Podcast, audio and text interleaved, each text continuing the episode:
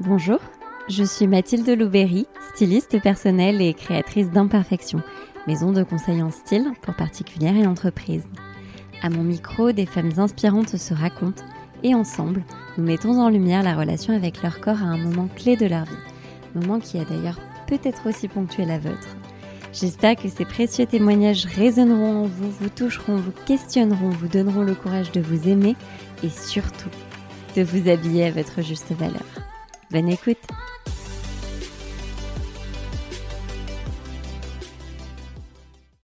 Il y a des événements qui marquent au fer rouge.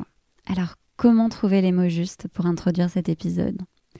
Aujourd'hui, mon invité a l'immense courage de se confier à mon micro sur la succession d'événements qui ont bouleversé son adolescence. Lorsqu'elle entre au collège, Juliette fait le choix d'une classe sport-études et son corps devient l'objet de regards, de commentaires et de désirs. À 10 ans, le cauchemar commence. Elle devient victime d'hypersexualisation et de harcèlement. S'installent alors durablement les sentiments de solitude, de perversité, de dégoût et de culpabilité jusqu'au coup de grâce, une agression sexuelle à ses 17 ans. Alors que reste-t-il du corps après l'inexcusable? Comment survivre? Comment guérir? Comment s'autoriser à être vu? Comment composer avec la séduction et l'amour alors que le consentement a été outrepassé? Comment renouer avec ce corps qui a été la source de trop de souffrances Aussi difficile soit-elle à retracer, Juliette nous confie aujourd'hui son histoire, met en perspective la manière dont elle est devenue femme et comment jour après jour, elle se reconstruit grâce à des ressources et une résilience exceptionnelles. Un grand merci à mon ami Jean-Louis, psychologue spécialiste des violences faites aux femmes, qui m'a aidé à préparer l'interview afin d'être la plus sécurisante pour Juliette et pour vous qui écouterez cet épisode. Je compte sur vous pour que, comme toujours ici, l'épisode soit accueilli avec bienveillance. Alors merci à vous aussi de prendre le temps d'écouter ce témoignage essentiel. Bonne écoute. Bonjour Juliette. Coucou. Je suis ravie de t'accueillir sur le podcast Imperfection. Je suis même honorée, ça fait, euh, ça fait presque un an qu'on en parle, toutes les deux, de cette euh, interview. On va parler d'un sujet qui n'est pas évident, qui est euh, sensible, qui est intime, qui est un peu tabou aussi. Et je suis très, très reconnaissante que tu viennes te confier sur ce sujet-là. Donc d'abord un grand merci pour ce que tu vas nous livrer. Et puis, ben, pour toutes celles qui nous écoutent, j'aimerais que tu te présentes, que tu nous dises ton prénom, quel âge tu as, ce que tu fais dans la vie, ce que tu as envie de nous dire sur toi, et puis quelle est ta relation au corps? Oui. Alors, euh, moi aussi, j'ai à te dire merci, euh, parce que ben, ça fait, comme tu as dit, euh, plusieurs mois qu'on en parle, même un an, mhm. de ce podcast. Tu as attendu que je sois prête pour, pour qu'on le fasse. Donc merci pour ta bienveillance et, de m'accueillir. C'est un honneur pour moi aussi. Alors je m'appelle Juliette, euh, Juliette euh, Carl sur euh, Instagram. Je suis photographe. Je suis aussi salariée dans une ONG actuellement qui s'appelle CARE. Mhm. Donc je, je, vacille entre ces deux métiers qui, que j'aime beaucoup. Oui. Euh, depuis quelques années en photographie, euh, je travaille beaucoup avec le corps et notamment l'acceptation de soi, mhm. euh, un soin par l'image, comme beaucoup le disent. Et, et ces deux dernières années, j'ai travaillé en, secret sur un, un gros projet, oui. Un documentaire que je vais exposer en mars, donc je suis très heureuse. Oui. Euh, chez CARE, c'est une ONG internationale. Je travaille en tant que chargée des partenariats entreprises. Donc je cherche des financements euh, via des entreprises pour euh, financer nos, programmes. Super. Voilà. Donc deux métiers très différents. Mais super engagés de part et d'autre. Ça, ça a toujours été un peu ma motivation dans la vie. Oui, ok. Voilà. Et j'ai, oui, je l'ai dit, j'ai 27 ans. Oui et j'habite à Paris euh, depuis six ans maintenant. J'ai fait des études de photographie à Lyon. Oui. Donc j'ai fait un petit stop à Lyon et sinon je suis originaire euh, du Vercors au-dessus de Grenoble. Ok, super. Voilà. Et ta relation au corps dans tout ça? Euh, Elle est très longue. Oui, mais on a le temps, ça tombe bien. écoute, là, je pense que ça fait quelques années que ça va très bien. Alors ça ne veut pas dire que tous les jours je suis au top. C'est juste que c'est très bien parce que je, fais entièrement confiance euh, à mon corps, on va dire. Ok. C'est-à-dire que si j'ai faim, je mange. Je me pose pas trop de questions. Si j'ai faim de gras, je, mange du gras. Si j'ai faim plutôt de trucs sains, j'essaye de manger des trucs sains. Ouais. Enfin, des trucs sains, salade, tout ça, quoi. Ouais. Euh, j'essaye, j'ai dit, parce que bon, dans la vie de tous les jours, c'est pas souvent facile. Euh, si j'ai envie de dormir, euh, je dors. Bon, comme tu as dû voir, je, suis, je, vacille entre deux métiers, donc souvent, souvent je rentre le soir et je dois travailler après mon boulot quoi, pour, pour la photo. Et, mhm. et, si vraiment je le sens pas, ben, j'essaye de m'écouter. quoi. Parce que c'est comme ça que je sais que je vais tenir dans la longueur. Mhm. Euh, si j'ai envie de faire du sport, je fais du sport. Et si, euh, au contraire, euh, je sens que c'est pas la période, c'est avant mes règles ou, que, que, je, ouais, je suis fatiguée, j'essaie de, m'écouter. Il y a toujours ce mot j'essaye parce que ben, on le sait, c'est pas c'est pas pas linéaire. ouais. Mais ouais, donc franchement, je, je, me sens bien. Ça a toujours été le, cas d'avoir ce recul euh, Non, pas du tout. Et euh, pas du tout. Alors, euh, bon, on va en parler pendant tout le podcast, hein, mais au final, et c'est toi aussi qui, en en parlant là cette semaine, qui m'a fait remarquer que ouais, finalement, j'ai toujours eu une relation, enfin en tout cas le, sujet du corps a toujours fait partie de mon quotidien, même petite, et, et en fait je voulais fuir de ce corps plutôt. Euh, parce que ce corps euh, était aussi un peu la, la, cause de, de, beaucoup de choses qui m'est arrivé et euh, du coup il fallait le fuir ou, ou le maltraiter. Ah d'accord. Ouais. Pour faire un petit, une petite chronologie, je pense que je vais plutôt commencer par l'enfance, oui. où où euh, le corps, enfin, alors déjà, il faut que tu saches que jusqu'à mes 10 ans, je pense que c'était les meilleures euh, périodes de ma vie, quoi. D'accord, l'enfance, toi, t'as Ah ouais, l'enfance, c'était... Euh, il n'y avait pas de limite au monde, quoi. Si j'avais des rêves, si j'avais des idées, j'allais les faire, quoi. D'accord. Ces idées ou comment je devais les exprimer, c'est souvent grâce au corps. J'étais très sportif très tôt. Ah, d'accord. J'adore utiliser mon corps pour m'exprimer, on va dire, même juste pour faire la folle. Ouais enfin, mes parents m'ont toujours dit que dès que j'ai appris à, marcher, je grimpais. On m'appelait le petit singe dans ma famille. Et voilà, c'est mon corps qui m'a amené à des dizaines de mètres euh, dans les arbres. Euh, et quand je te disais que j'avais aucune limite, c'est que j'avais pas de peur en fait. D'accord. Bon, j'en avais sûrement, mais en tout cas, physiquement là-dessus, j'avais pas de peur. Et, euh, et, en fait, mon corps était vraiment un outil. Enfin, pour moi, le, le corps, c'était juste comment je pouvais réaliser ce que j'avais en tête D'accord. Et ça, ça a changé alors? Ça a changé, ouais. Et euh, alors, ça a changé un peu du jour au lendemain quand je suis arrivée au collège. D'accord. Euh, alors déjà, j'ai décidé du coup par euh, parce que j'adorais, j'adore toujours le sport, mhm. de faire une classe sportive. D'accord. Je, faisais beaucoup de ski alpin. J'ai commencé la compétition de ski alpin et donc du coup, la suite logique était de rentrer en, en classe sportive. Donc j'avais des horaires aménagés. C'est les euh, classes sport-études, là, voilà, c'est ça? Sport-études. J'avais euh, entre 4 et 5 jours de, sport euh, par semaine. D'accord, ah oui. Donc en hiver, l'hiver commençait début décembre jusqu'en avril, c'était ski alpin. Oui. Et le reste du temps, c'était du renforcement musculaire. Ah oui, d'accord. Et du sport co, enfin bref. Mais beaucoup de sport. D'accord. Euh, j'ai arrêté tous les autres sports que je faisais parce que on n'en a pas parlé, mais je faisais de la, du tennis, de la natation, de l'escalade, de la danse. À côté de l'école, ça hein? Ouais, en, primaire. Ok. Mais là, du coup, ben, je, me suis concentrée à fond sur le ski alpin. Quatre jours par semaine, ça suffisait peut-être. Ouais, exactement.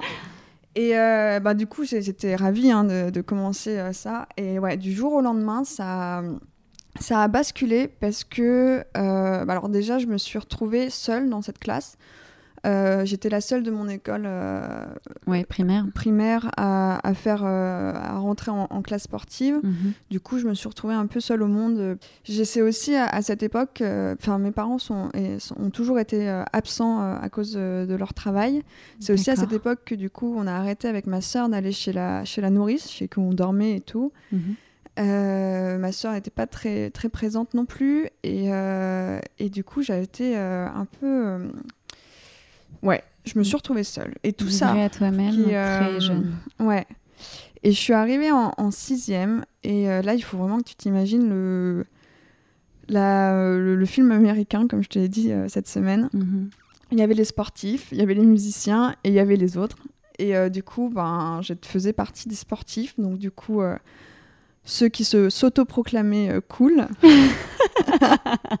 J'adore. Et en fait, euh, très vite, j'ai eu beaucoup de, de, regards sur moi. Et en fait, on m'a mis un peu euh, face au fait que ouais, j'avais un physique, en fait. Et, et j'ai eu très vite, on va dire que j'ai eu beaucoup... Ouais, il y a eu beaucoup de garçons qui étaient amoureux de moi, des trucs comme ça. Parce que, aussi parce que je faisais un peu partie de, de la bande de, de, ces sportifs, tout ça. Donc là, j'ai 10 ans, tu vois. Et on parle de mes seins, on parle de mes fesses, on parle euh, de ma beauté, on parle de tout ça, quoi. Attends, mais ton corps à 10 ans, du coup, était formé ou euh, Alors, pas, du tout. Alors, on parlait de mes seins. Les, premières remarques qu'on a fait de mes seins, euh, c'était bah, bien sûr la, planche à pain, etc. Mais non, j'étais pas, j'étais pas formée. Bon, mais en tout cas. qui t'en parlait du coup? C'était. camarades Ouais, les camarades. Après, il faut se dire aussi que enfin, dans les sports co, enfin, là, c'est pas un sport co, ce que je faisais, c'était du ski alpin, mais on était tout le temps ensemble, on changeait ensemble euh, l'hiver, entre filles, entre garçons. D'accord, oui. Euh, euh, mais comme mes parents n'étaient pas forcément là pour venir me chercher, je restais souvent à traîner jusqu'au bus, encore se mettre dans le truc. On était dans une à la montagne où il y avait vraiment genre un bus le matin à 8h et le soir à 17h. Euh, donc voilà, j'avais souvent ces, ces, moments où j'étais seule euh, avec euh, ben, les gens qui pouvaient pas rentrer comme moi. Donc c'est souvent les, les internes ou des trucs comme ça. D'accord, mais ils étaient plus âgés que toi ou non Il y en avait, c'était mon âge, j'en avais un an de plus. Et après, oui, dans, au quotidien, il y avait quand même, enfin, dans, dans, au club, il y avait des, des jeunes, ben, des autres niveaux, quoi, qui étaient plus, plus âgés, quoi, 4-5 plus et tout.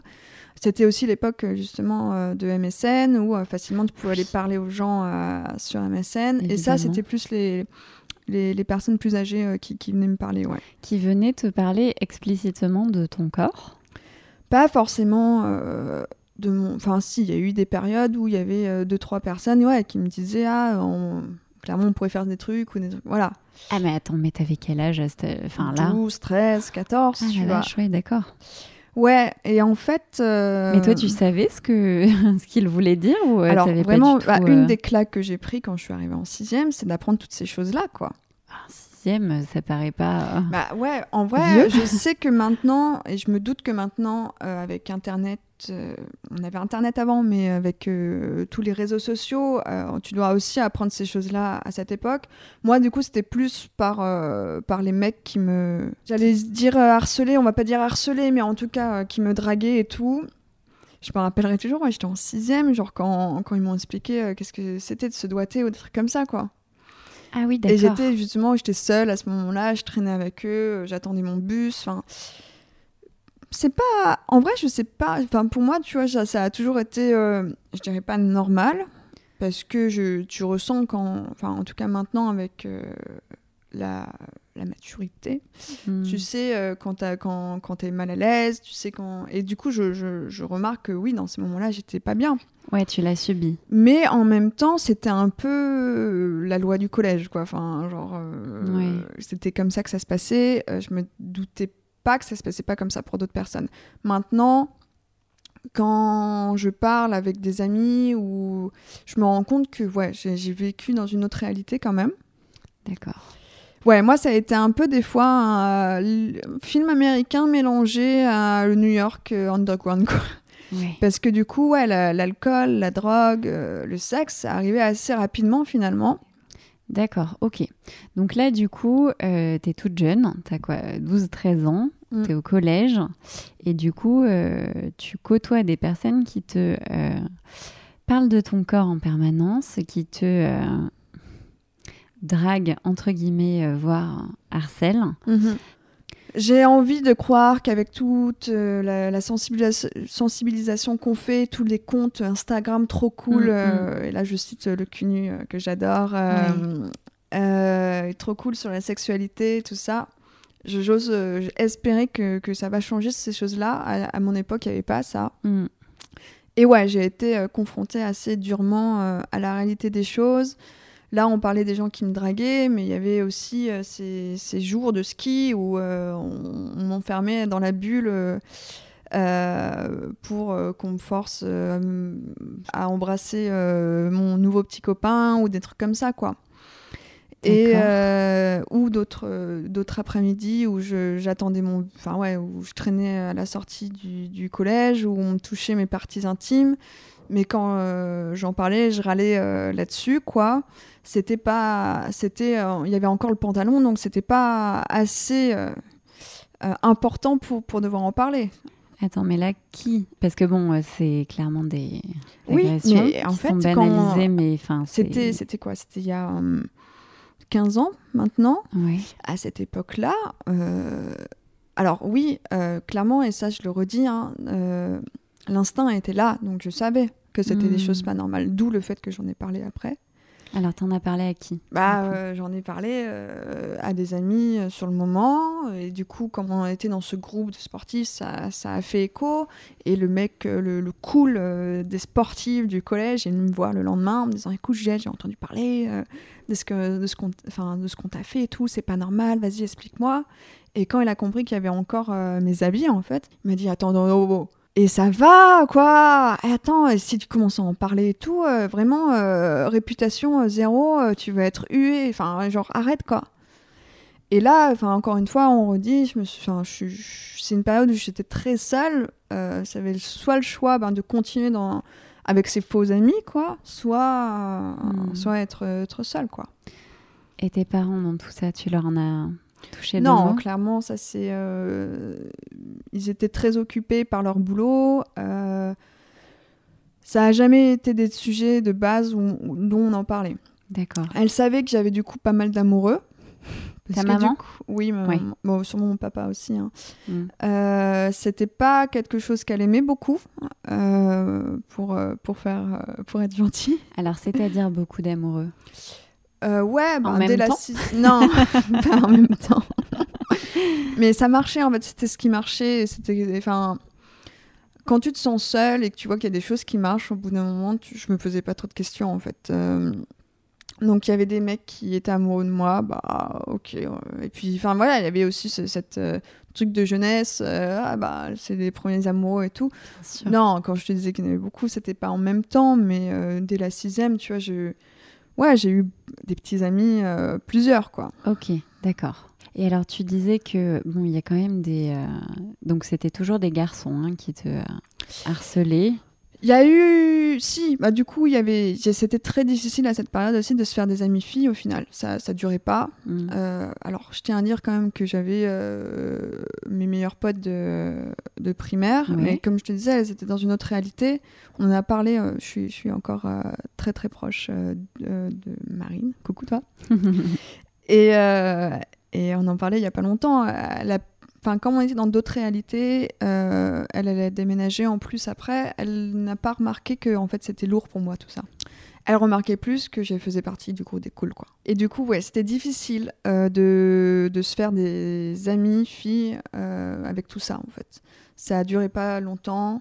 mais il y avait, enfin bon après je sais que c'est aussi ces périodes-là hein, où où les, les, les, enfants sont, sont, difficiles entre eux, les adolescents. Euh, mais ouais. Non, j'étais. Euh, Donc, est-ce que tu arrives euh, à trouver quand même, tu vois, des, des, des, personnes ressources dans les différents amoureux que tu as pu avoir ou, ou pas du tout? C'était toujours. Il y avait beaucoup d'amoureux, mais il y avait personne. Quand je dis amoureux, c'était. Ouais, c'était des petits copains comme ça. Il y avait non, il y avait personne qui comptait. J'ai eu, euh, ça a commencé vers la troisième des personnes ressources, mais euh, l'adolescence a fait que ben il y avait, il y a eu des conflits ou des trucs comme ça quoi. Hmm. Et, et j'ai commencé aussi à, à, moi à faire des conneries en fait, parce que j'étais, euh, je sais pas pourquoi. Il y a peut-être pas de parce que, mais j'ai commencé à faire, faire des conneries. Euh, bon ben. Qu'est-ce que tu appelles conneries? À boire trop en soirée, donc j'ai quand même failli faire un coma à 13 ans, un truc comme ça quoi. Ouais. Et euh, donc, euh, donc ça non plus n'a pas aidé. Euh, je, je, hmm. commençais à, devenir problématique pour, pour mes amis.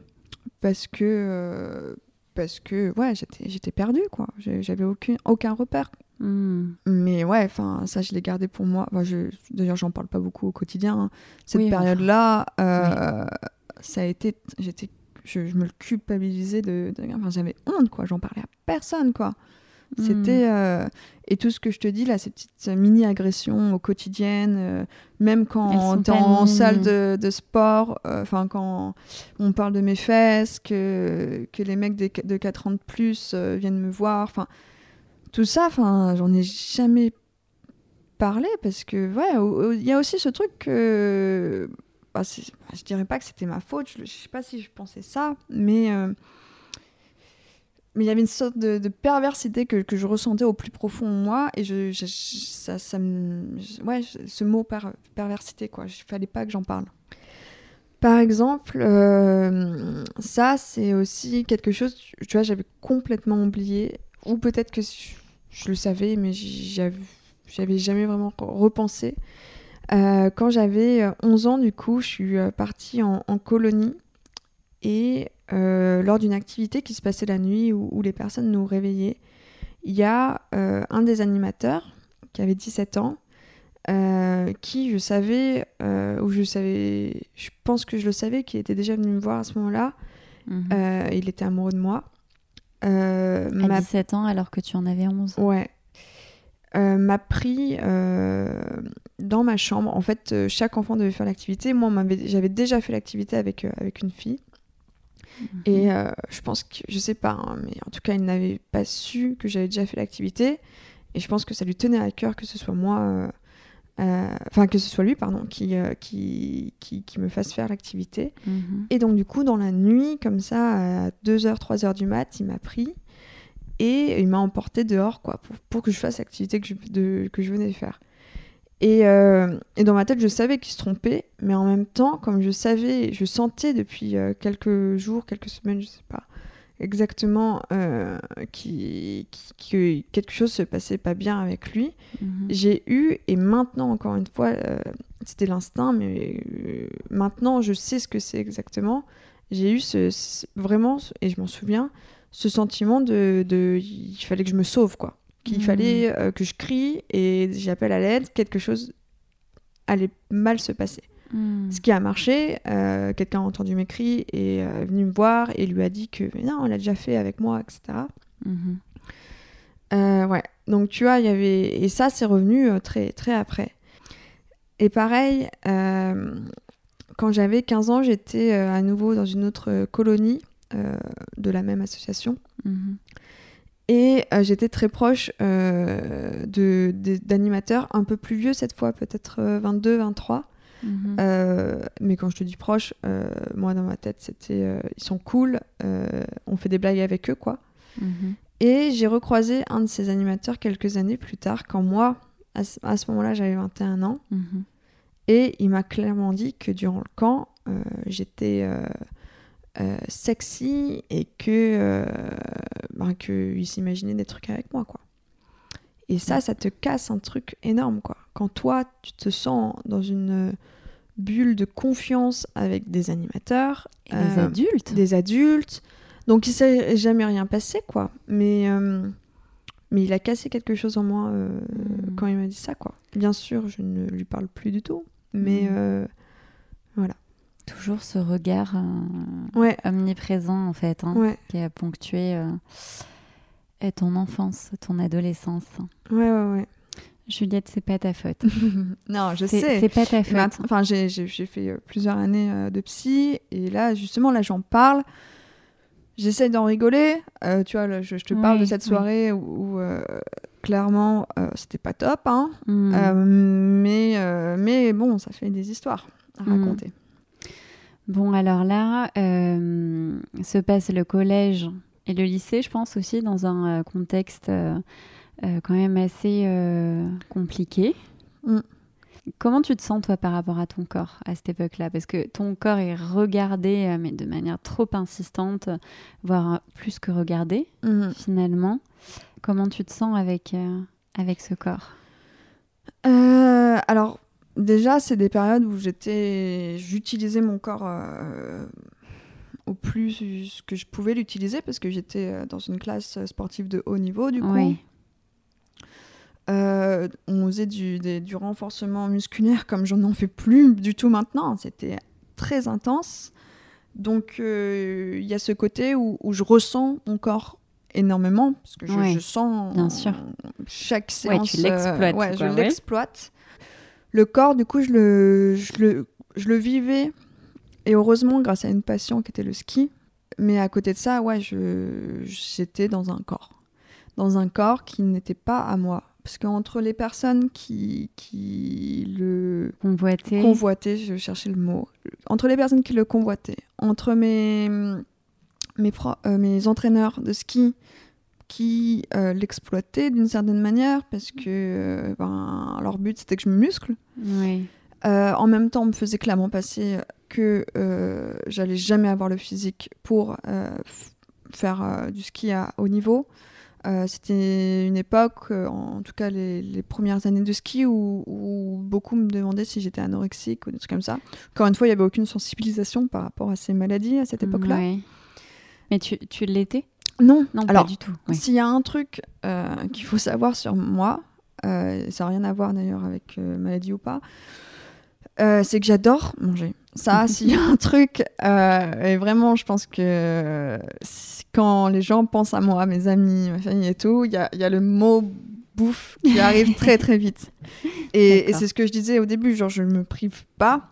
ça a toujours été un plaisir et je ne l'ai jamais perdu ce plaisir. D'accord, ok. Euh, et donc, du coup, euh, à cette époque-là, je rentrais de l'école, je me faisais des, des, les restes des tartiflettes à 4 heures. Carrément. Euh, en tant que sportif, quand on se réveillait à 5 heures du mat pour aller à une, à une compète, il fallait manger des pâtes. Enfin, c'était. Euh, je sais pas pourquoi je, je, parle de tout ça, mais je. Qu'est-ce que je te fais de la question? Oui, j'ai oublié le fil du coup. oui, non, donc je n'étais pas du tout anorexique.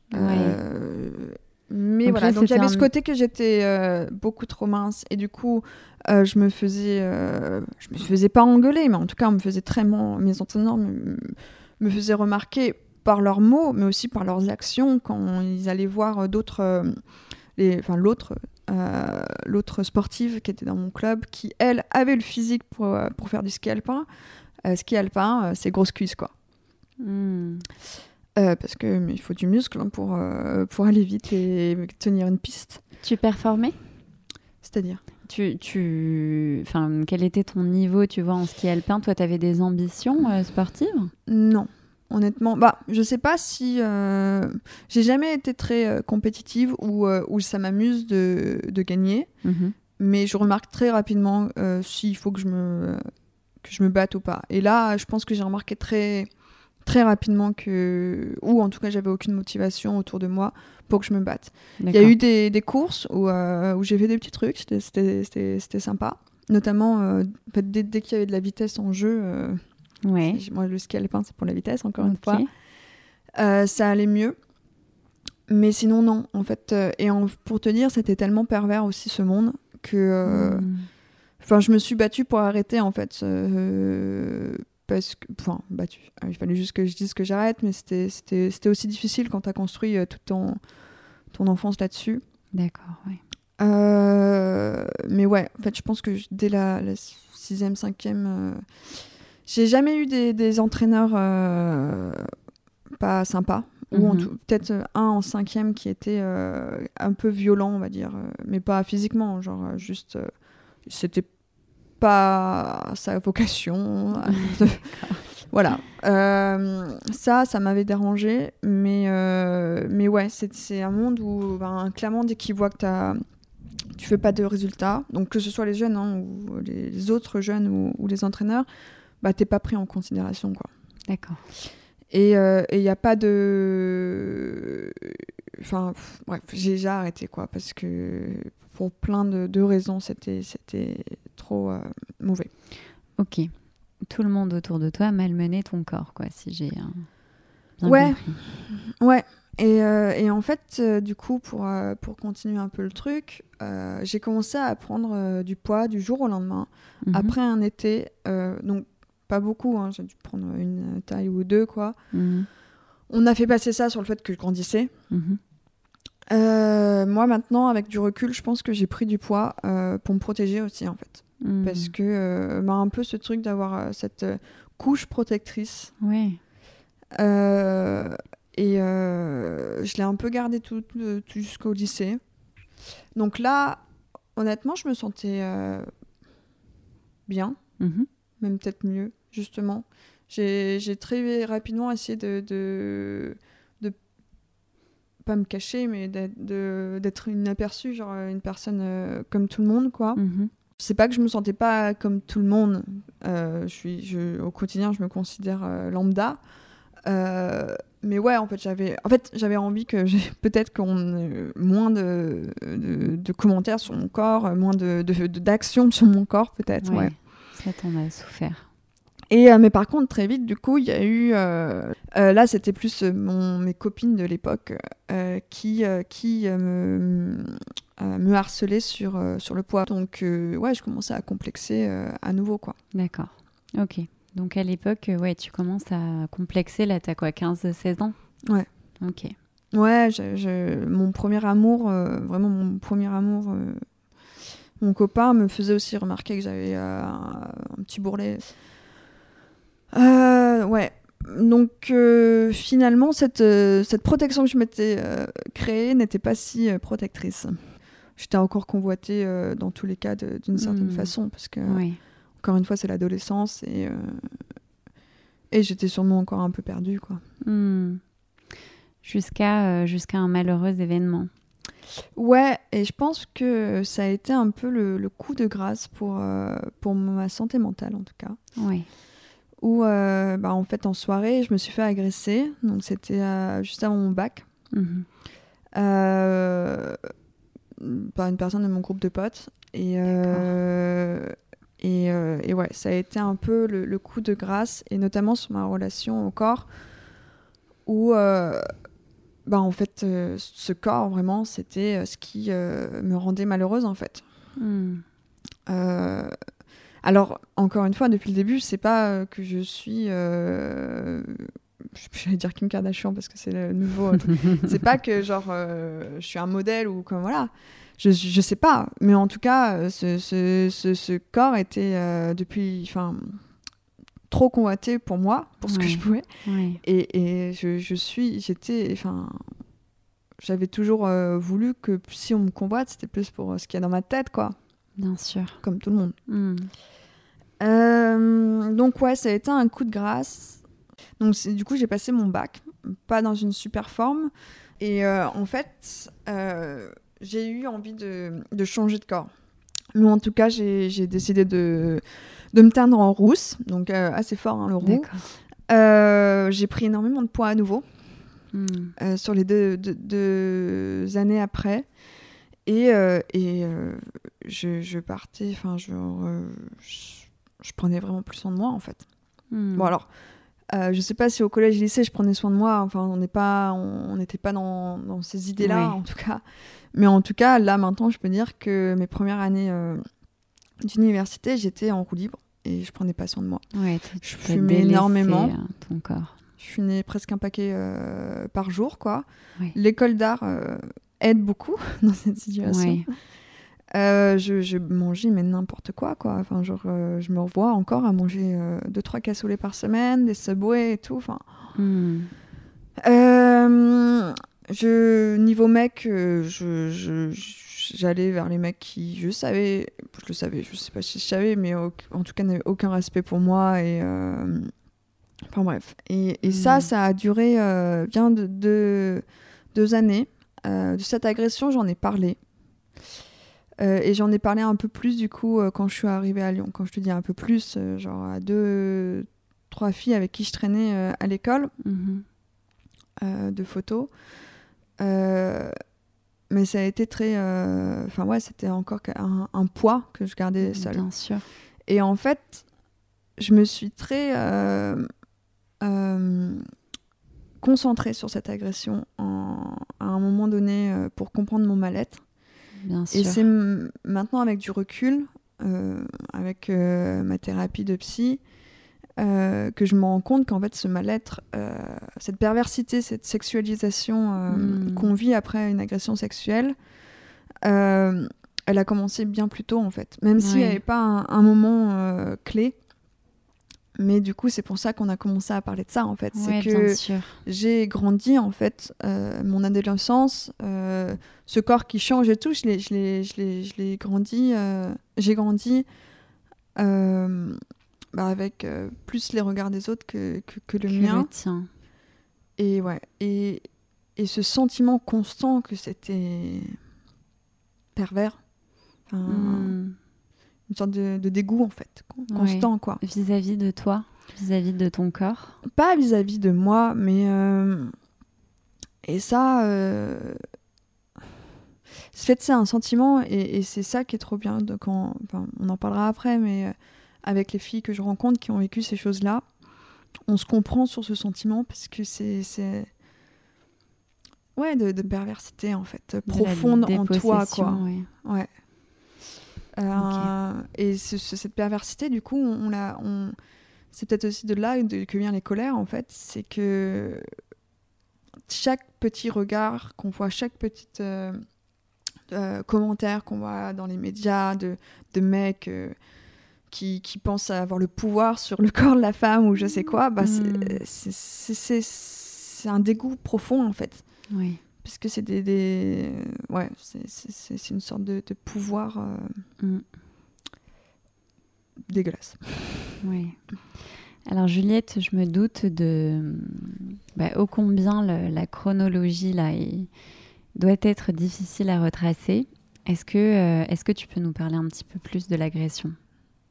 Oui, je vais essayer. Mais oui, c'était une soirée, une petite soirée entre potes euh, où, euh, où euh, j'avais décidé de ne pas boire ce soir-là ou une bière parce que je révisais pour le bac. Mhm. Et je suis allée très tôt me coucher. Et il y avait même une autre pote qui m'a rejoint plus tard. Mais cette pote était complètement bourré et, a dormi comme un bébé, quoi. Mhm. Et, un, et un mec euh, nous a rejoint en prétextant qu'il y avait euh, plus de, de, place pour dormir, ce qui pouvait se coller avec nous, quoi. Oui, bien sûr, genre, euh, c'est pas la première fois que qu'on fait ça en soirée et tout. Hmm. Pas de problème, sauf que ben très vite, il a, il a commencé à me toucher. Hmm. malgré le fait que je lui dise non, on n'a pas je pense clairement qu'il y avait aussi pas mal d'alcool et de drogue euh, en lui. Ouais, ça n'excuse pas tout. Euh, et voilà, ça a été euh, une nuit pas, pas super. Oui. Et, et le matin, il a entendu du bruit dans la maison, très tôt, peut-être 6 heures du mat ou je sais quoi. Il s'est levé et il est parti, il a fait du stop pour partir. quoi. D'accord, donc alors là, du coup, il est resté collé à toi toute la nuit? Bah, toute la nuit. Euh, il est arrivé, je pense, vers 4 h du matin, donc 2 euh, heures, un truc comme ça, ouais. Ça m'a paru toute la nuit. 2 heures? Ouais, euh, ouais. Et j'étais dans ce. Alors, j'étais tenue par lui, hein, d'où le fait que je pouvais pas trop bouger. Mais j'étais aussi dans un. Dans ben, ce, ce. Comment on dit J'étéfigée en fait. Et ça, on en parle de plus en plus. J'étais euh, ben de, de, de, ce moment où, où les victimes sont, sont tétanisées et ne bougent pas. Hmm. Au début, je, je, je bougeais, enfin, je, je, je, disais non, etc. Mais au bout d'un moment, j'étais paralysée, quoi. Paralysée. Par la peur Ouais, ouais. Je, je, me, je pense que c'est ça. Je t'avoue que je. Oui, tu l'as peut-être pas verbalisé. Et, euh, et ouais. Et, euh, et Mm, pareil, je suis restée paralysée euh, jusqu'à ce que tout le monde se lève. Personne n'a rien. non. Personne n'est intervenu, personne n'a entendu. Non. Et en même temps, c'était un des trucs aussi. J'avais pas envie de créer un, scandale, quoi. Donc, il fallait que je me taise, quoi. Enfin, genre. T'avais pas envie de d'attirer les regards sur toi ou de ou de, de, de ou sur l'autre personne? Euh, j'avais pas envie de créer un scandale. Ouais, sur, sur moi, en fait. Je, je, mm. suis, j'ai toujours été très nulle à me défendre euh, verbalement. Mm-hmm. Euh, dans des débats ou des trucs comme ça. Et, euh, et j'avais pas envie euh, d'être confrontée à. Enfin, tu vois, d'avoir une justice là, le dans, la, dans la maison, quoi. Hmm. Aussi parce que, ben. Bon, en fait, on est dans ces moments-là. De toute façon, il y a, y a beaucoup de choses qui se passent dans la tête et en même temps, tu es dans, un, dans une hmm. sorte de, de paralysie. Hein. Bien sûr. Donc, je ne pensais pas trop, quoi. Alors, malgré le fait que tu aies quand même réussi à te défendre. Ouais. Malgré tout. Ouais, ouais, ouais. J'ai. Euh, ce qu'on si on peut appeler ça euh, comme ça, ouais. J'ai évité le pire. Euh, mm. Mais ouais, au final, il m'a seulement agressé. Non, alors. Et ensuite, il, s'est fait plaisir sur moi. Mais, mais oui, effectivement, j'ai réussi en tout cas à défendre le plus important, on va dire. Oui. Mais voilà, et, euh, et du coup, euh, je suis rentrée chez moi, euh, j'en ai parlé à la fille qui était dans le lit. Oui, est-ce que tu en as parlé de suite? J'en ai parlé, ouais, presque, je lui ai demandé d'aller dehors avec moi et tout. Oui. bah, elle était choquée, hein. mais très vite, j'en ai parlé, enfin, bon, elle avait un, un lourd passé, hein, cette personne aussi. Et quand je suis rentrée chez moi, il y a une, autre pote à moi qui venait pour réviser le bac et j'en ai parlé aussi directement. Oui. Euh, ouais. Euh, j'en ai parlé à, des petits, à ces deux personnes, euh, mais c'était un peu les, les réactions, c'était un peu, ben, c'est pas normal, mais en même temps, c'est ça arrive quoi. Oh là là. Ouais, c'est banalisé quoi. Ouais, tout à fait, ouais. Euh, et, donc, du coup, jusqu'au bac, ben, je, on a, je le voyais tous les jours, ce, garçon. Oh, et, euh, et, après, du coup, euh, je suis partie à Lyon. et, et j'ai décidé de couper les ponts avec tout le monde. Oui. Oui, parce qu'en fait, c'était l'agression ultime. simplement, ton adolescence a malheureusement été ponctuée de d'agressions successives.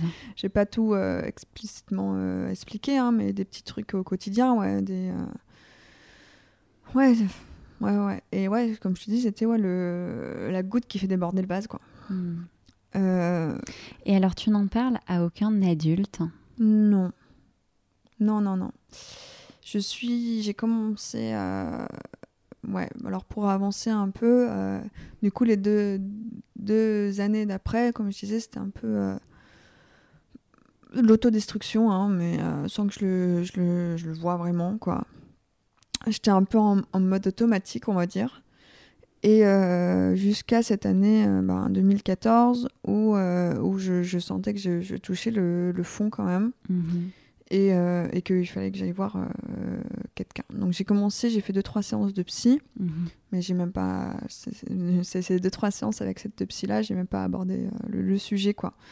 Parce que c'était bah, une honte et une culpabilité. En fait, il y avait quelque chose dans tout, tout ce qu'on a dit, et aussi parce que c'était agrémenté par des conneries que j'ai fait.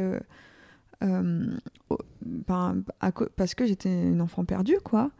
Euh, y avait une honte en fait d'en parler. Et encore plus à un adulte de parler de ces choses-là, tu vois. Hmm. Euh, là, je ne sais pas comment je vais réagir le jour où ça va être publié, tout ça, parce que j'en ai jamais vraiment parlé en fait. Hmm. La sexualité est tellement tabou. Et en plus, là, c'était une. Ouais, de la sexualité, bah, déjà qui m'a été forcée très tôt. Oui, Et euh, ouais, cette sexualisation. Et, et au final, j'avais toujours ce, cette culpabilité en moi que, que c'est moi. D'être l'objet de désir. Oui, et, et, au final, au bout d'un moment, ben, enfin, tu vois, je, je, sortais avec des garçons, je, je savais que je faisais des bêtises.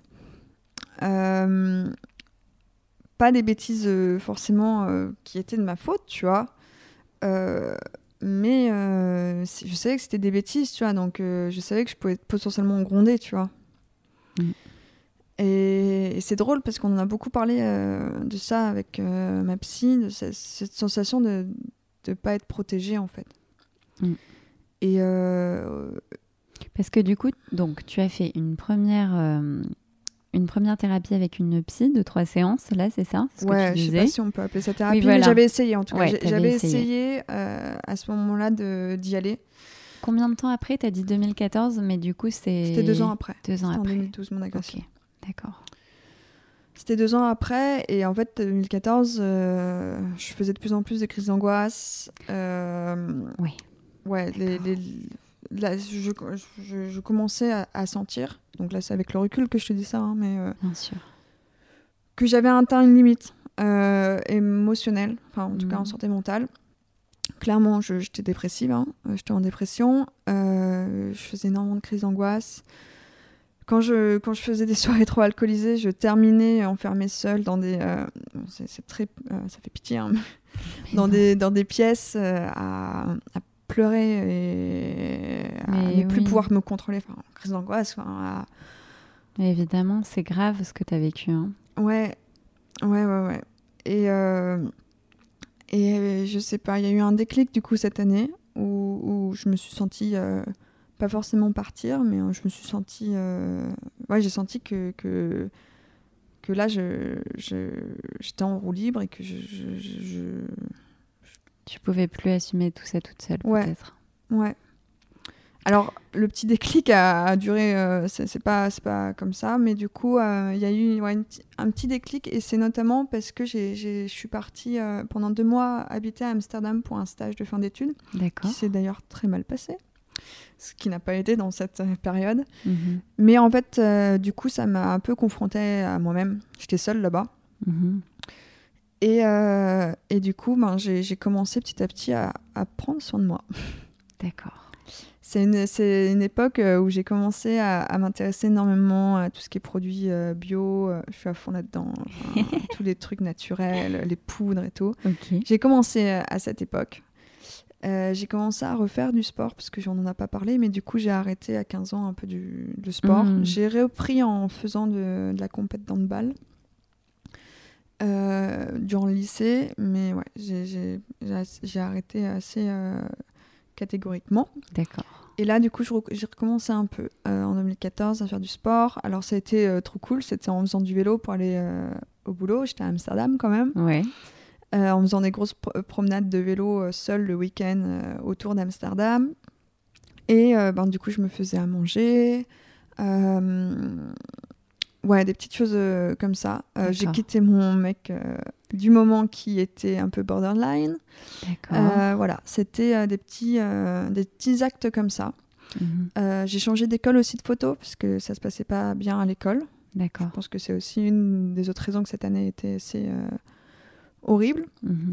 Et voilà. Et donc, du coup, en 2015 a été l'année où petit à petit, je faisais de plus en plus de pas pour, pour me reconstruire. D'accord. Jusqu'à fin 2015 où, euh, ben, ouais, à peu près cette période où j'ai décidé de, de, faire une thérapie, de, une vraie thérapie. D'accord. De foncer dans le truc, quoi. Euh, parce que ben, ça, enfin, c'est clair, au bout d'un moment, si, veut, si je voulais être euh, bien, il fallait que, que je passe à l'action, quoi. j'ai arrêté de fumer. D'accord. Un peu du jour au lendemain. Euh, j'ai euh, ouais, commencé, à, j'ai, commencé à m'entourer de personnes euh, incroyables. Mhm. et j'ai rencontré quelqu'un. Enfin, enfin c'est, ça s'est assez enchaîné, mais voilà, ça a duré deux ans cette reconstruction petit à petit. Elle, elle, est encore là. Hein, du coup, là, je te parle de 2015-2016, donc c'était il y a déjà cinq ans. Mais des petites actes comme ça au quotidien. je, me suis, je me suis mise au yoga, D'accord. Euh, je me suis mise à refaire du ski euh, un peu plus quand même, euh, à refaire des sports à fond extrême. Et, et, ça, c'est un, un, truc qui m'a énormément fait du bien dans ma reconstruction, c'est de ressentir mon corps. D'accord. dans l'effort. Ok. Ouais, en fait, je le, je le, je le ressentais, enfin, je, le sentais en fait. Hmm. il, était, il, était, il était vivant, il était là, il a toujours été là mais je l'avais un peu laissé. Euh, j'avais tout fait pour pas le sentir. Et là, je, recommençais euh, petit à petit avec euh, des méthodes douces comme du yoga ou des sports un peu plus forts à, le sentir. Comme quand j'étais jeune, en fait, comme quand, hmm. comme quand je faisais de la compète de ski et que j'avais même au moins un mois d'expression de, mon corps. Quoi. Oui, tu as renoué avec ton corps à ce moment-là. Ouais, ouais, ouais. Et maintenant, ben, du coup, je sais, je sais que, que c'est primordial dans mon, dans lifestyle Dans mon lifestyle et dans mon comment on dit déjà, équilibre. donc ouais, je, je, je, je ne, j'essaye d'en faire le plus possible et d'aller le plus possible à Paris, c'est compliqué, hein, mais dès que je vais à la campagne, des trucs comme ça, faire des randos que j'adore, enfin. oui, ok. Donc ça, ça a été une de tes euh, ressources pour continuer à vivre. Hein. Mmh. Mmh. Ouais, bah, bah, je l'ai retrouvé en fait. Et, euh, et clairement, ça a été, ouais, ça, ça a été une force, ouais. C'est la thérapie qui t'a amené à tout ça? La thérapie m'a plutôt amené à, à, réaliser euh, ce que j'avais euh, vécu, on va dire, euh, et, à travailler à fond sur ma confiance en moi, quoi, parce que ça, c'est un truc qui n'a du coup jamais été très, très forte. D'ailleurs, mhm. en parlant de sport et de confiance en, soi, un truc qui était trop intéressant en thérapie, c'est qu'on en fait, on a remarqué que, que il y avait un, domaine où euh, j'avais entièrement confiance en moi, et c'était euh, le domaine du sport. Et euh, en fait, ma capacité physique. Et c'est vrai que c'est incroyable, mais genre, j'ai aucune peur de ce que mon corps peut faire, ou, ou je sais mes limites. D'accord. Alors que quand il en vient aux relations aux autres, à me mettre Bon, maintenant ça va mieux, hein, tu, tu as dû le voir euh, sur, euh, avec les travaux photographiques que je fais ces dernières années, mais ouais, de me mettre en avant sur, euh, sur mon travail ou des trucs comme ça, c'était mm. bah, c'était un, un, parcours de combattant, quoi. Oui. Alors que dès que je suis sur des skis presque à 80 km/h, quoi, enfin, j'ai pas mm. de peur. Je t'ai entendu dire tout à l'heure que tu étais allé, enfin que tu avais fait le choix d'une thérapie à cause ou grâce euh, à une relation euh, amoureuse. Du coup, euh, est-ce que tu peux parler de tes relations? Est-ce que ça a été compliqué pour toi d'avoir des, des relations amoureuses après tout ce background compliqué et douloureux? Bah, Clairement, j'en avais toujours un peu, des relations amoureuses. Hein, de... bah, C'était un peu genre pas important quoi. Non, comment dire? Non, c'est pas le mot, c'était euh, bah c'était jamais euh, genre euh, le big amour le big amour jusqu'en 2015. Hein. C'était toujours des, des, mecs pas très ouais, en clair que bienveillant, bienveillant, non, pas du tout. et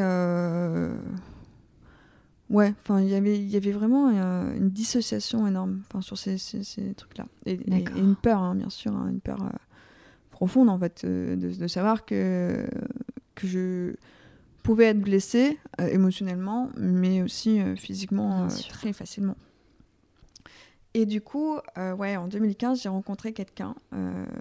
Et, et ouais, là, je me suis dit, si tu veux que ça marche avec cette personne, qui, euh, je sentais qu'il y, avait un truc fort. Mhm. Euh, il fallait, euh, il fallait que, que, que, je commence cette thérapie, quoi, parce que, parce que j'avais effectivement énormément de conflits avec créer une relation. la partie sexuelle, n'en parlons pas. Mhm. Et, et, et ouais, genre, créer quelque chose de solide avec un, homme, pour moi, c'était c'était un danger. Donc, euh, ouais, j'ai commencé, euh, je dirais pas que pour lui, mais euh, ça a été l'élément déclencheur, en tout cas. Ça faisait longtemps, on a vu que, que, je voulais en faire, et là, dans cette envie d'aller mieux, ça, ça, a aidé. Hmm. Aujourd'hui, tu es en couple? Aujourd'hui, je suis en couple, plus avec la même personne, mais je suis en couple, oui. Et ça se passe bien Ça se passe magnifiquement bien. Oui. Et hum, il est au courant de tout ce qui s'est Il est au courant, oui. Alors, je sais pas tout, ce qu'on a parlé et tout, euh, mais en tout cas, euh, oui, du, du, de l'événement dont, dont, on vient de parler, il est au courant, ouais. D'accord, ok. C'est euh, c'est compliqué, en fait, quand tu es en couple, de parler de ces choses-là, parce que... parce que même si tu le déposes et que tu le dis là, tu sais qu'il n'y aura jamais une compréhension. Bah alors, tu vas me dire avec n'importe qui. Hein. C'est ça qui est bien de se retrouver entre victime et survivante. Euh, c'est que qu'on se comprend et mm. on n'est plus seul en fait. Parce que bah, je pense que le mot seul est revenu beaucoup durant l'enregistrement, le, le podcast. Il y a une solitude énorme en fait. et ça nous broie tous les jours. et, et, du coup, d'être dans des associations, la parole qui se libère là en ce moment, toutes les associations qui travaillent là-dessus, ça fait déjà euh, énormément bien sur, sur, sur, ce point, hmm. euh, la solitude. quoi. Donc, euh, oui, il, est au courant, hein, mais il n'y aura jamais cette compréhension. De, parce que, ben, il faut le dire aussi, les hommes ne vivent pas du tout dans, dans le même monde que, que, que, nous, les femmes, quoi. Enfin, sur ces, sur ces questions-là. Hmm. Se construire dans ouais, se construire, parce qu'en final, au collège, lycée, tu te construis. Et se construire euh, dans ce contexte-là, porter. Bah, j'ai porté, au final, j'ai réellement laissé ce, ce poids bah, durant ma thérapie, hmm. qui a duré trois ans. Euh, à ce moment-là, mais ouais, porter cette culpabilité, cette honte au quotidien, Genre, je me rappelle, pour euh, déballer tout ça à ma psy, ça m'a pris euh, des mois, des années, quoi. Enfin, il y avait un poids en moi énorme, quoi. Hmm. Et, euh, et, si j'ai un message à, dire à toutes les personnes qui ont vécu des traumatismes ou, qui ont ce poids, oui, c'est énormément de courage d'aller le vider chez un psy. Mais la hmm. liberté que j'ai que depuis, Hmm. Alors, euh, c'est vraiment pas facile, hein. c'est dur, mais euh, tu te libères de, de, choses incroyables. Enfin, tu, tu, te sens libre, tu te sens légère en fait. Plus légère, oui. J'aimerais te poser la question du, euh, du vêtement. Oui.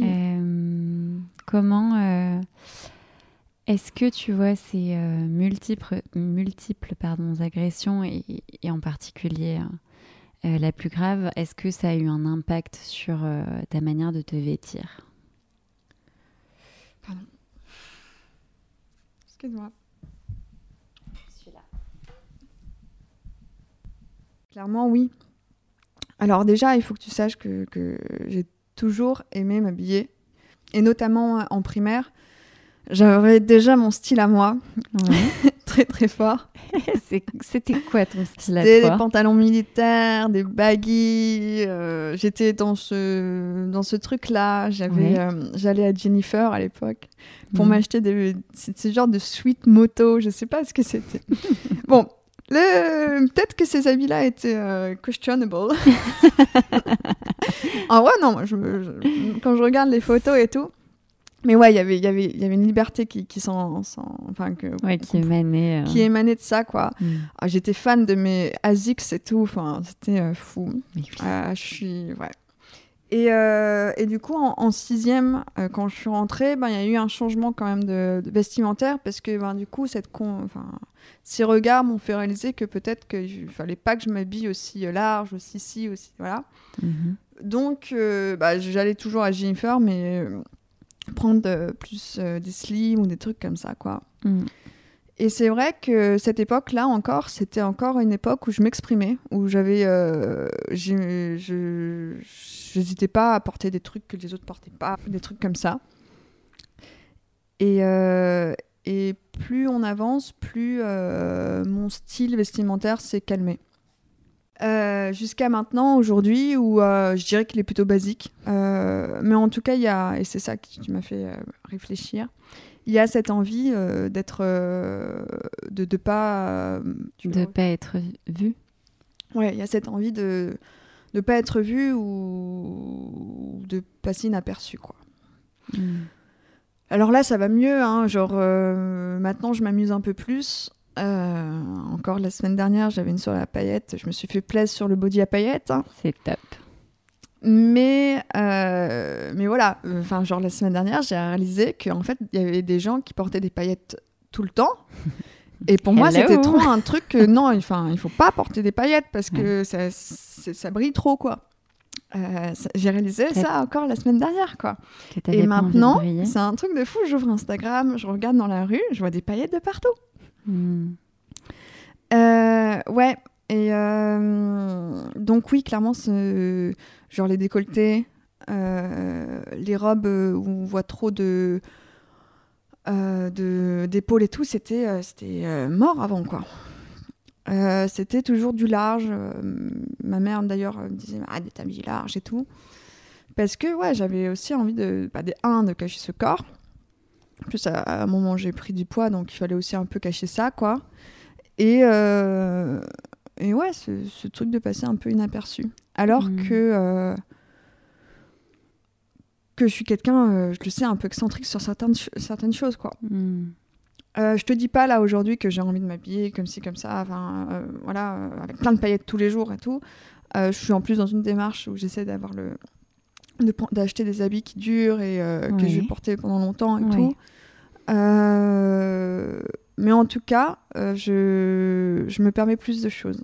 notamment, enfin, du coup, ça, c'est un autre truc quoi, que j'ai. Ça me fait rire parce qu'en plus, c'est souvent très lié les, les, gens avec qui je fais ça. Il y a quelques années, je suis allée. donc vraiment, c'était, j'étais déjà bien avancée dans, dans ma thérapie, donc euh, ça allait beaucoup mieux. Et j'avais acheté une robe deux ou trois ans avant que j'avais jamais mise. Mhm. C'était une petite robe euh, façon un peu nuisette, bon pas si nuisette mais très fine, mhm. euh, que en fait j'avais jamais mise parce que ben, en fait c'était too much pour moi quoi. Et j'ai eu le mariage d'une amie et je me suis je sais pas pourquoi, je, je l'ai essayé devant, devant mon copain de l'époque. Et il m'a dit, ah, tout à fait, tu peux la mettre et tout. Et après, je l'ai montré à ma pote, je l'ai envoyé par WhatsApp, ah ouais, non, mais mets-la et tout. Et pour moi, ça a été un, énorme challenge, quoi. Alors déjà, dans Paris, euh, porter ce genre de, de tenue, mais euh, ouais, et je sais que tout le monde me disait, mais pourquoi t'as peur de porter ça et tout euh, J'en parlais pas, bien sûr. Hein. Mais enfin, genre normal, quoi. Alors que pour moi, j'étais euh, flippée de porter ça, quoi. Euh, clairement, oui. Enfin, ces agressions, euh, cette, ce focus que j'ai eu très tôt sur, sur mon corps et ces commentaires m'ont fait avoir une, une tactique de limiter ces, ces, regards. voilà. Que ce soit même quand on sortait en boîte ou des trucs comme ça, toujours des trucs qui, ouais, qui pouvaient limiter en fait la casse. Hmm. Mais t'imagines à quel point c'est symbolique que tu passes le pas de la nuisette euh, de, et de te sentir bien dans hmm. une nuisette. C'est les mots que tu as utilisés. C'était hyper symbolique en fait, ça, au final. Hmm. Ah bah ouais. Ouais, bah je, je sais que, que je m'en rappelle très bien en fait de comment je, me sentais avant. Alors, euh, je te dis pas que je vais la porter tous les jours. Hein. Mais bien euh, sûr. Et alors, tu me disais tout à l'heure que euh, les paillettes, euh, ça brillait. Euh, tu dirais que tu t'es interdit de briller pendant longtemps et que c'est plus le cas? Je suis encore mal à l'aise avec ce genre de truc à dire. En tout cas, et ça c'est un truc que j'ai cette image en tête. J'ai envie d'être cette petite fille dont je t'ai parlé au début. Genre, j'ai envie hmm. d'être cette fille qui était super excentrique euh, en primaire, qui n'avait aucune limite, qui avait une confiance dans ses idées, mmh. euh, dans tout ce qu'elle faisait, qui était très bien entourée. Et euh, ouais, c'est ça. Ouais, donc oui, oui, j'ai envie de. Je sais pas si c'est briller, mais en tout cas, j'ai envie de d'être à nouveau cette, cette fille vivante. et je sais que je le suis. Hein. Au final, tout ce que je suis en train de te dire, je sais que s'il y a des personnes de mon entourage qui l'écoutent, vont sûrement tomber de nu parce que, y a, comme je te disais, euh, j'ai gardé beaucoup de choses pour moi et euh, je pense que j'ai été assez douée à garder tout pour moi parce que je, hmm. j'espère avoir toujours un sourire, j'espère être toujours euh, vivante. Là, on parlait des habits, mais une autre tactique que j'avais pour pour pas prendre le regard sur ou non, je le prenais, je prenais l'attention, hmm. mais c'était en, faisant le plus de blagues possible, en étant euh, excentrique d'une autre façon, que j'adore, hein, genre euh, c'est moi aussi, hein, hmm. mais du coup prendre plus de place là-dessus que par mon physique. Oui. Ouais. Ça, c'est des, euh, des, petits stratagèmes que je, que, je maîtrise à 100% maintenant. Ok. Bon, bah, je te souhaite d'être cette petite fille que tu as envie d'être. Merci. J'aimerais qu'on parle, Juliette, quand même, du travail que tu fais avec les femmes, que tu photographies, quand même, et de ton projet, une sur trois. Oui. Tu nous en parles. Alors, comme je disais au, début, euh, c'est fou aussi. Je raconte ma vie aujourd'hui. Hein. T'es là pour ça. Mais euh, dans ce, truc un peu de, de limiter ou de ne pas aller euh, sur ces, sur ces thèmes-là, j'aurais jamais pensé que j'allais finir photographe à photographier des femmes en semi-nu ou en nu parce que c'était méga tabou pour moi quoi avant. Ou en tout cas, je me mettais ces limites sur plein de thèmes quoi. Et au final, euh, un peu au hasard, je me suis retrouvée à faire ça via un autre projet avant. Euh, j'ai toujours été très euh, engagée, très à l'écoute. on m'appelait un peu l'assistante sociale avant. Et j'adore les gens. Enfin, j'aime les gens, j'aime les écouter, j'aime j'aime savoir les petits détails de leur vie, peut-être comme toi d'ailleurs. et, et, en fait, quand j'ai commencé à, à faire des, des, séances comme ça, je je me sentais euh, super vivante en fait. Euh, et euh, un sentiment incroyable quand j'en sortais. Et en plus, avec le fait que les personnes étaient contentes, tout ça. Hmm. je me suis mise ouais, dans les soins à l'image, du coup, ou mes séances empowerment. Je rebondis sur les séances empowerment que moi j'ai eu le, le bonheur de tester et que je conseille bah, toutes à toutes vraiment et, et très sincèrement. Euh, tu dirais que c'est un besoin de, de, mettre en lumière le corps des femmes. Qu'est-ce qui t'a poussé à faire ça? Bah, comme je le disais, genre, je suis un peu, euh, ça m'est un peu tombé dessus. J'aurais jamais pensé faire ça. Et, et en fait, on en parlait l'année dernière, justement, bah, le, jour où tu m'as proposé ce podcast. Euh, je te disais que ben, j'avais encore ce sentiment, euh, souvent, euh, de, ben de, de, mettre, de, montrer encore les femmes nues, quoi. Ou semi-nues, mais encore, encore faire plus de photos de femmes nues, quoi. Et que ça me, posait, ça me posait problème, ça me faisait même des fois mal au ventre et tout. Et je sais que du coup, ben, bien sûr, tu avais eu des, des mots magnifiques là-dessus. Et le soir, en fait, j'ai réalisé, du coup, grâce à toi et merci, euh, qu'en fait, j'avais besoin de faire ça, parce que par rapport à mon parcours, mais d'autres choses aussi, j'avais envie de, de montrer le corps de la femme en, douceur, pas sexualisé. Oui. Et j'avais euh, besoin de donner de la douceur là où j'en avais pas eu, en fait. Hmm. Et euh, donc oui, je, je, mets plus de photos de corps nus sur Instagram euh, et, dans les airs. Mais j'espère que je le fais euh, différemment euh, pour construire quelque chose de plus sain. Yodo. Merci. Juliette, est-ce que tu peux nous parler de Une sur trois? Oui, bien sûr. Alors, Une sur trois est un documentaire photographique que, sur lequel je travaille depuis deux ans. Euh, depuis deux ans, je suis euh, une trentaine de femmes dans le parcours euh, post-traumatique après des agressions sexuelles. Mhm. Et en mars, à partir du 9 mars jusqu'au 20 mars, je vais exposer 20 portraits de cette série photographique à l'espace Beau Repère, dans le 10e arrondissement. alors qu'est-ce que c'est vraiment ce, ce, documentaire? En fait, chaque femme euh, a travaillé euh, sur un symptôme post-traumatique ou une émotion en général mhm. qu'elles euh, ont vécu après des agressions sexuelles. Oui. Donc, en fait, ce, documentaire, ça me tenait vraiment à cœur que chaque femme s'exprime comme elle le souhaite, nous partage comme elle le ressent chaque jour, leur ressenti, leur parcours. s'il y a de la colère, il y a de la colère. S'il y a de la tristesse, il y a de la tristesse. S'il y a la rancœur, euh, la culpabilité. J'avais envie, j'étais à la recherche en fait de tout, tout, ce qui se passait après, de, de du tourbillon euh, d'émotions et, de dépression en fait qui, mhm. y avait après. Euh, du coup, elles ont témoigné à l'écrit, chacune, sur, sur ce, cette émotion, ce, ce symptôme. Et ensemble, on a traduit ce texte à l'écrit en une image photographique.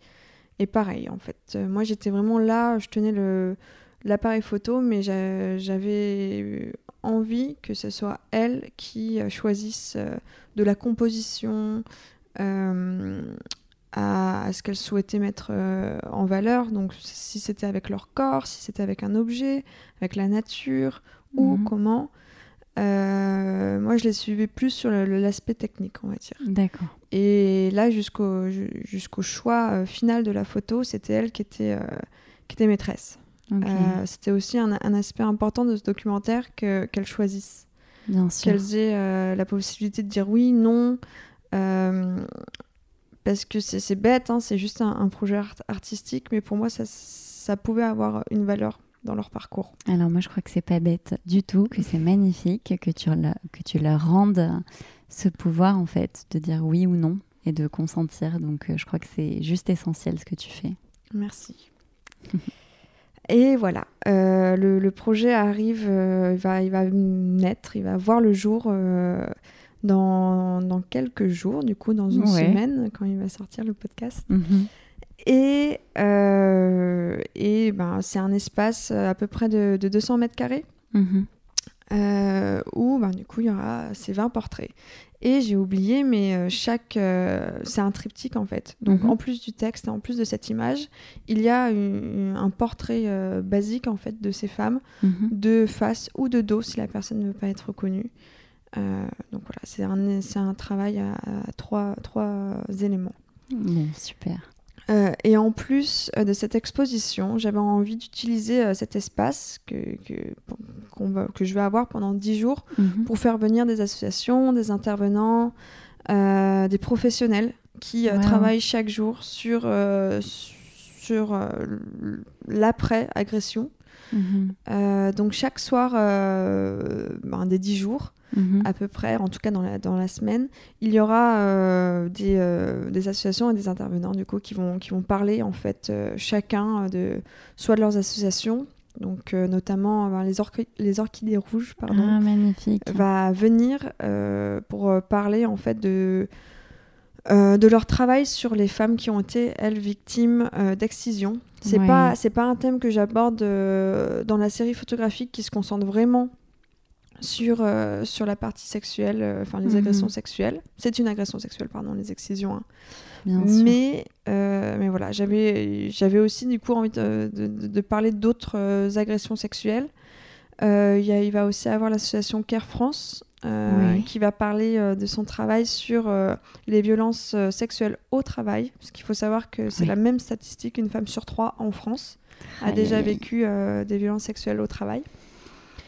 Euh, Manon, euh, du compte Instagram euh, Le Cunu. Ah, super. Oui, qui va, va aussi faire une, une, rencontre, elle, sur l'accompagnement des victimes. quand on est amis, quand on est une famille, comment on accompagne en fait une, une victime. Ah, c'est super. Voilà, je vous en dis pas plus. Il y a, y a, encore quelques belles rencontres et j'ai vraiment hâte de, de, ça en fait. Oui. Une sur trois, j'espère que ça va pas se terminer à Paris. Mon but, euh, encore une fois, c'est de, l'exposer au plus grand nombre, donc dans d'autres villes de France. Euh, rien n'est fait encore, mais en tout cas, c'est vraiment mon, objectif. Et de créer aussi d'autres rencontres, d'autres conférences euh, pour sensibiliser, comme je le dis, le plus grand nombre à ce qui se passe après, comment accompagner les victimes, même juridiquement, euh, comment, comment être euh, mhm. là. Et euh, bien sûr, c'est aussi en fait pour que le, plus dur quand on a été victime d'agression sexuelle, et je pense que ce, ce podcast le, le, fait savoir, c'est la solitude qu'on ressent. Mhm. Et en fait, montrer à ces femmes que qu'elles sont pas seules, qu'elles ne sont mhm. pas folles, euh, qu'il y a une vie après les violences, euh, une vie positive, qu'il y a une reconstruction, et que même si elles seront toujours avec nous, euh, il y, a, y, a, de la lumière au bout du, tunnel. Bah, merci Juliette de, merci pour cet espoir-là. Et bravo pour tout ce que tu fais. je suis très admirative. Merci Mathilde. J'ai une dernière question pour toi. S'habiller à sa juste valeur, ça veut dire quoi? Je sais pas si je suis la mieux du coup pour euh, répondre à ça. Euh, mais ouais, enfin être euh, ben, bien dans ses habits en fait et, porter. je sais pas si du coup je, je fais à fond ça encore, mais en tout cas porter ce qui te fait plaisir sans forcément, enfin sans forcément prendre compte des regards des autres quoi. Juliette, je tenais à t'exprimer toute ma gratitude en mon nom et euh, aussi euh, au nom de toutes les femmes euh, qui nous écoutent, qui ont été victimes de violences ou pas. Merci de ton courage, merci de ta sincérité, voilà, de t'être livrée dans les détails aussi douloureux soient-ils. Je, voilà, je suis très émue et très fière que tu nous aies livré tout ça. Merci de m'avoir accueilli et et d'avoir attendu euh, le temps qu'il me fallait pour que, que je sois prête. Bien sûr. C'est, ça a été plus simple que je pensais, euh, même si c'est euh, clairement ouais, quelque chose d'assez fort. Hmm. Merci infiniment. Merci à toi, Juliette. Merci aussi à vous, chères auditrices, d'être restées jusqu'au bout. Aujourd'hui, je souhaitais à ma petite échelle et à ma manière mettre en lumière celle qui, de son talent de photographe, offre aux femmes un nouveau regard sur leur corps. Même s'il a été composé à quatre mains et avec la validation de Juliette à chaque étape, j'espère sincèrement ne pas avoir commis de maladresse à votre égard et avoir trouvé les mots justes. Parce que cet épisode, je le devais à toutes celles qui n'ont pas apporté la honte de leur bourreau, à celles qui ont le droit de porter et de montrer leur corps. Cet épisode, je le devais à une femme sur trois.